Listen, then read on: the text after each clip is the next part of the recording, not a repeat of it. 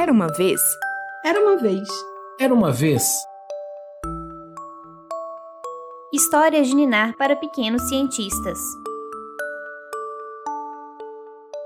Olá, eu sou Alessandra Ribeiro, jornalista da revista Minas Faciência e autora do e-book Mulher Faz Ciência. Este é o Histórias de Ninar para pequenos cientistas, uma coleção de contos sobre conceitos, ideias, acontecimentos e descobertas do mundo da ciência. Hoje vou contar a história de pessoas que viveram muito e muito tempo atrás, em Minas Gerais.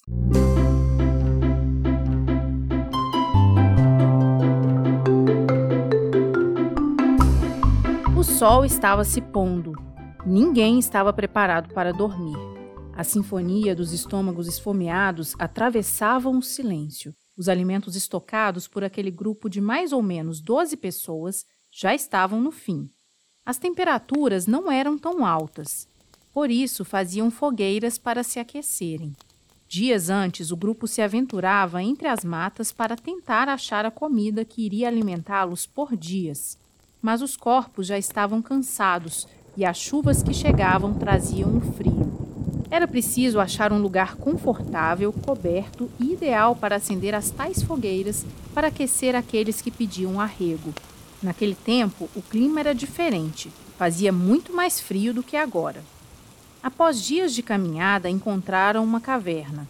Não se sabe ao certo onde ela estava localizada, mas corre o boato de que era em Minas Gerais, perto de onde fica hoje a capital do estado. Lá iriam ficar por dias, ou pelo menos até que todo o alimento coletado acabasse. Perceberam então que o único jeito de não morrerem de fome era saindo dali. O pequeno grupo precisava caminhar durante uma manhã para chegar a um rio próximo. Lá eles conseguiriam pescar peixes frescos e catar frutas das árvores mais bonitas e saudáveis. Esta seria uma história simples e curta se não existissem naquela época animais gigantescos que faziam o grupo de humanos sentir muito medo. No meio do cerrado habitavam preguiças gigantes, mastodontes e tigres dente de sabre. Eles pretendiam deixar a caverna, desbravar as matas, colher frutas e caçar pequenos animais que lhes serviriam de comida, como macacos e aves.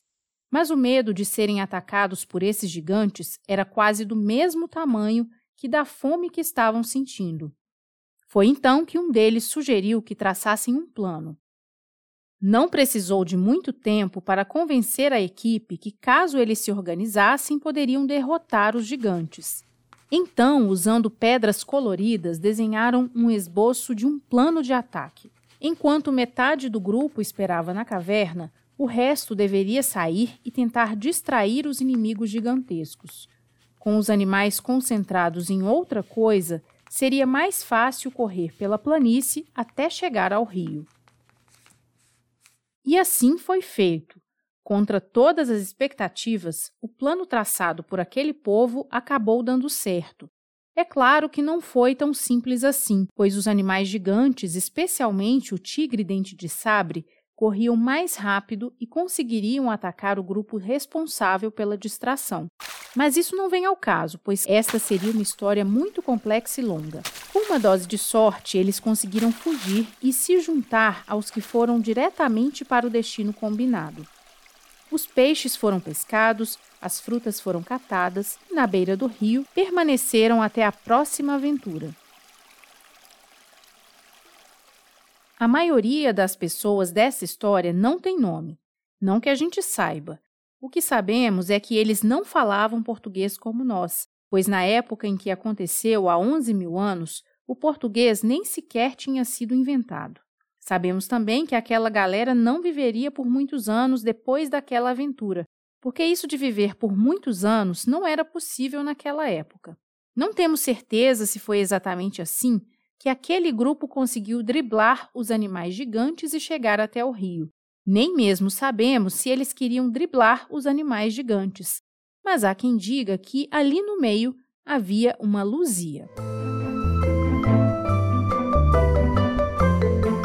Vamos cortar para os anos 1970, pelo menos 11 mil anos depois? Annette, uma francesa, veio a trabalho para o Brasil. Ela fez parte de uma missão em Minas Gerais e era a líder. A missão dela não era secreta e nem envolvia perseguições ou fugas. Ela era uma arqueóloga, estudava como viviam diferentes grupos de humanos, fazia escavações, procurava por objetos, fósseis e diversos materiais que ajudassem a entender como era a vida no passado. Ela estava fazendo isso na cidade de Pedro Leopoldo, bem pertinho de Belo Horizonte. Lá existe uma gruta chamada Lapa Vermelha que já era famosa.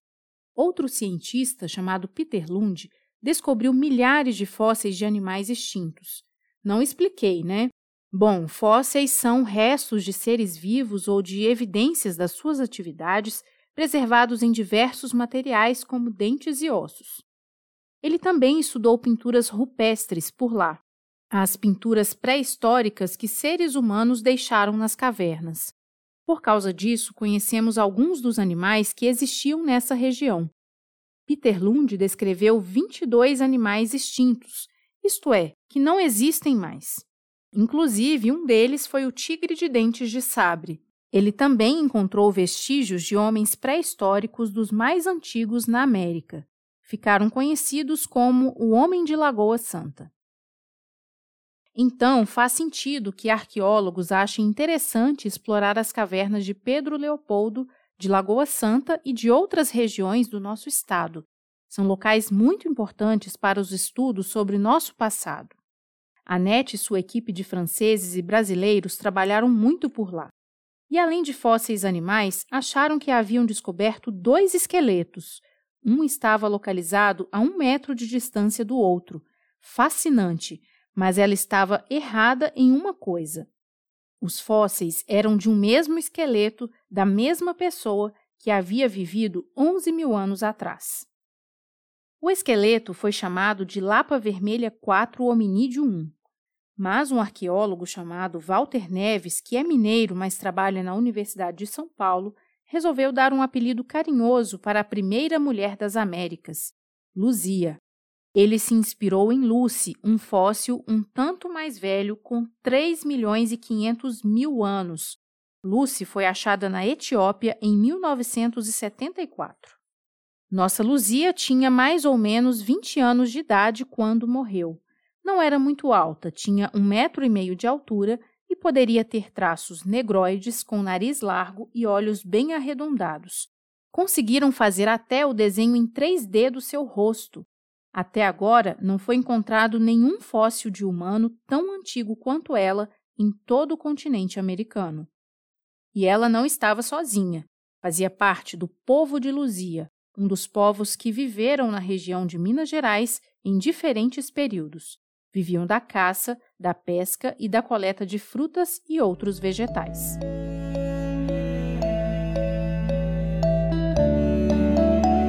Você ouviu um episódio de Histórias de Ninar para Pequenos Cientistas, um podcast do projeto Minas Faciência da Fundação de Amparo à Pesquisa do Estado de Minas Gerais, a FAPEMIG. Esse programa teve produção e edição de Luísa Lages, com roteiro de Luísa Lages e Mariana Alencar locução de Alessandra Ribeiro e assessoria científica do professor Castor Cartelli, da PUC Minas.